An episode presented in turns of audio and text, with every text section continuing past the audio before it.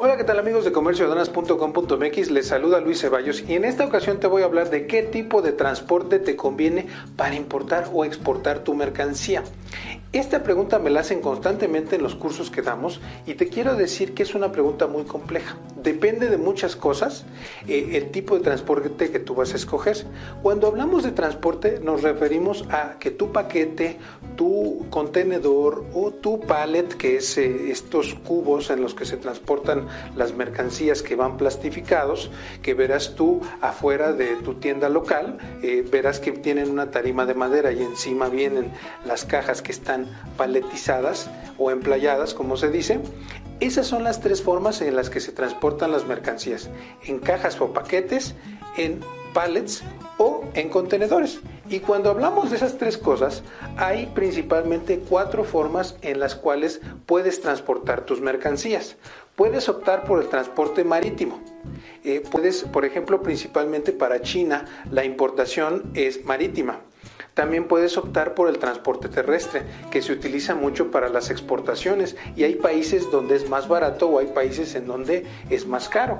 Eh, normalmente en el marítimo estamos hablando de un contenedor, en el terrestre estamos hablando del transporte de un tráiler o un tractocamión, etcétera. Eh, después tenemos el transporte aéreo, que es totalmente un mundo diferente, eh, donde principalmente se transportan mercancías que son muy urgentes. Suele pasar, déjame hablarte de una historia en lo particular. Recuerdo que hace algunos años eh, un zoológico muy famoso en México, que se llama African Safari, estaba por transportar unas jirafas y las jirafas se tenían evidentemente que transportar por vía aérea. Muchos animales son como los seres humanos, se tienen que transportar por vía aérea. Y lo que sucedió con las jirafas fue que tuvo que hacerse todo un protocolo, desde el veterinario que estuviera en la aduana cuidando a la jirafa, desde... Eh, quién la acompañaba a lo largo del trayecto, las vacunas, la, eh, el sedante que le pusieron a la jirafa para que no hiciera desastres dentro del transporte aéreo y todos los cuidados para que llegara adecuadamente a eh, su punto final. Eh, eso es un ejemplo de lo que puede pasar en el transporte aéreo y que debes de tener mucho cuidado porque es un transporte totalmente distinto a lo que tú estás acostumbrado. De hecho, los contenedores son diferentes, se llaman de forma diferente, eh, los trámites a veces son diferentes pero también es un transporte que puede ser válido para ti. Y finalmente el transporte ferroviario, es decir, de tren. Eh, también se manejan contenedores y tiene otros niveles interesantes de riesgo y de beneficios. Usualmente el transporte ferroviario tiene sus diferencias. Bueno, cuando tú vas a tomar la decisión de qué transporte te conviene, nunca te bases solamente en los costos. Cuando tú solamente te enfocas en los costos, eh, lo más barato a veces sale caro. Una frase muy mexicana, lo barato sale caro. Hay muchos factores, pero yo te diría que sobre todo uno de los factores que debes de tomar en cuenta son dos factores que a mí me parecen muy interesantes. La seguridad de tus mercancías. Muchos proveedores chinos cuando te mandan la mercancía va a llegar quebrada o fracturada. Eh, hace algunos años me acuerdo que mis proveedores chinos me estaban mandando mercancías por vía marítima y esas mercancías llegaban siempre quebradas, alteradas o golpeadas. ¿Por qué? Porque lo que pasa es que un contenedor cuando va pasando el mar, pues se va moviendo. Imagínate un barco. El barco va moviéndose con las olas, se mueve hacia adelante, hacia atrás, brinca esa mercancía. Y llegaban mis mercancías golpeadas. Y lo que me di cuenta es que la seguridad es muy importante. Y la empresa que escojas también es sumamente importante. Ese es un factor que debes de tomar en cuenta. Y el otro factor que debes de tomar en cuenta cuando vayas a importar o exportar es que no te vayan a detener en aduana las mercancías.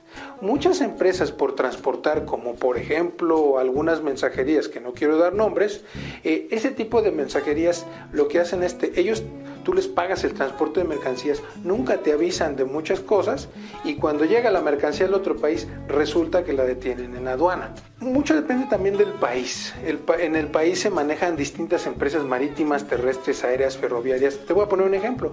En el caso de México contra Suiza, México transporta mucha de su mercancía por vía terrestre. Eh, tenemos una serie de carreteras que están comunicadas a todo el país, mientras que en Suiza mucha de la carga se lleva por el transporte ferroviario. Eh, en Europa también se maneja mucha carga por transporte ferroviario. Entonces, pues los países varían mucho en cuanto al tipo de transporte que existe en el país. Esa es una parte muy importante que debes de considerar. ¿Cuál es el eh, transporte que más te conviene dentro de tu país? Y la otra parte que tienes que tomar muy en cuenta son las maniobras asociadas a esto. Por ejemplo, si tú vas a transportar por vía marítima un contenedor de China hasta Colombia, debes de tomar en cuenta que cuando llegue ese contenedor a Colombia y llegue a la aduana, en la aduana no se va a transportar marítimo de Cartagena a Bogotá, sino que se tiene que utilizar una maniobra de algún tipo de camión. Eso se llama mercancía consolidada. Pero bueno, este es el tema de hoy. Yo creo que hemos llegado al final. Recuerda suscribirte a nuestro canal de Comercio Aduanas. No importa si es tu primera vez que estás en comercio exterior, no importa que seas estudiante de comercio exterior o que tengas tu negocio de importación. Todo lo que está en Comercio Aduanas lo tienes que saber y te ayuda a ser mejor importador y exportador. Suscríbete, te dejo algunos videos también interesantes sobre logística y transporte. Y si tienes alguna duda de nuestros cursos en la Ciudad de México o los cursos online, recuerda que aplican a todo el mundo, a nuestros amigos peruanos, a nuestros amigos colombianos. Todo esto les va a servir y nos vemos en una próxima ocasión en comercioaduanas.com.mx.